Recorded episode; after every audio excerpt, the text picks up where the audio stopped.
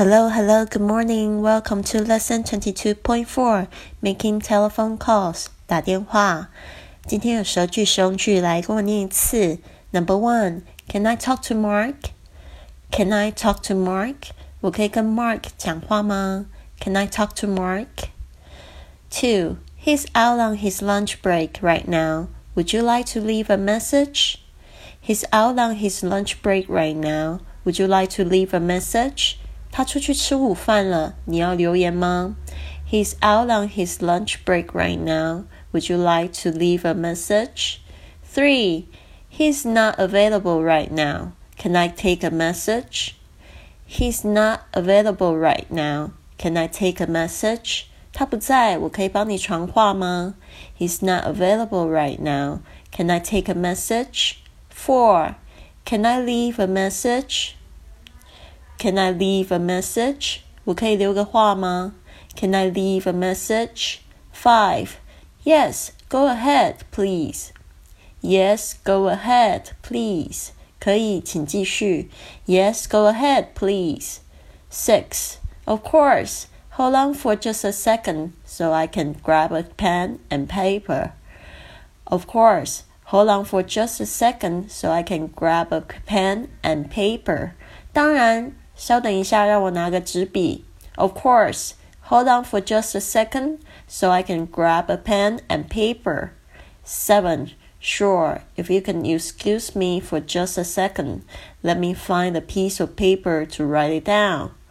Sure, if you can excuse me for just a second, let me find a piece of paper to write it down. 当然，如果你可以等我一下，让我找张纸写下来。 Sure, if you can excuse me for just a second, let me find a piece of paper to write it down. 8. Is Daisy there? Is Daisy there? Daisy 在吗? Is Daisy there? 9. This is she. This is she. 我就是 This is she. 注明一下，男的用 This is he. This is he. Number 10. You are speaking to her. You are speaking to her. 或者你可以说 You are talking to her. You are talking to her. 呃，你正在跟他说话，就是说我就是的意思。那男的当然就是用 You are speaking to him，或者是 You are talking to him，我就是的意思。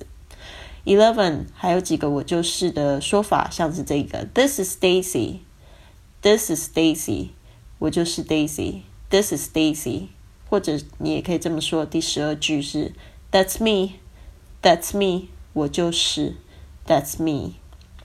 好的，这个用英语这个讲电话，当然挑战又会超级再多一点，但是只要习惯那个，就是有几种不同的情境就可以掌握好啦。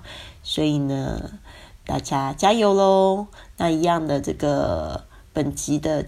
金杰版本是要参加我们的训练营才可以收到的。那我们训练营里面还有一个非常酷的功能，就是你可以留言，你可以就是录制自己的声音，然后让我们的老师帮你正音，这样子你可以找到你发音的盲点，然后你也会有机会开口练习。不要忘记这个步骤是非常重要的。还有就是，我现在已经开始我的环欧旅行啦。我现在人在西班牙的这个 Seville，Sevilla，就是这个塞维亚这边。那就是接着十一月会有连续十一个国家的这个火车旅行。如果你想要参加我们的旅行直播，想要一边跟着我去，就是坐火车旅行学英语，也可以参加我们这个环欧旅行的直播营。那训练营是六个月的时间，这个。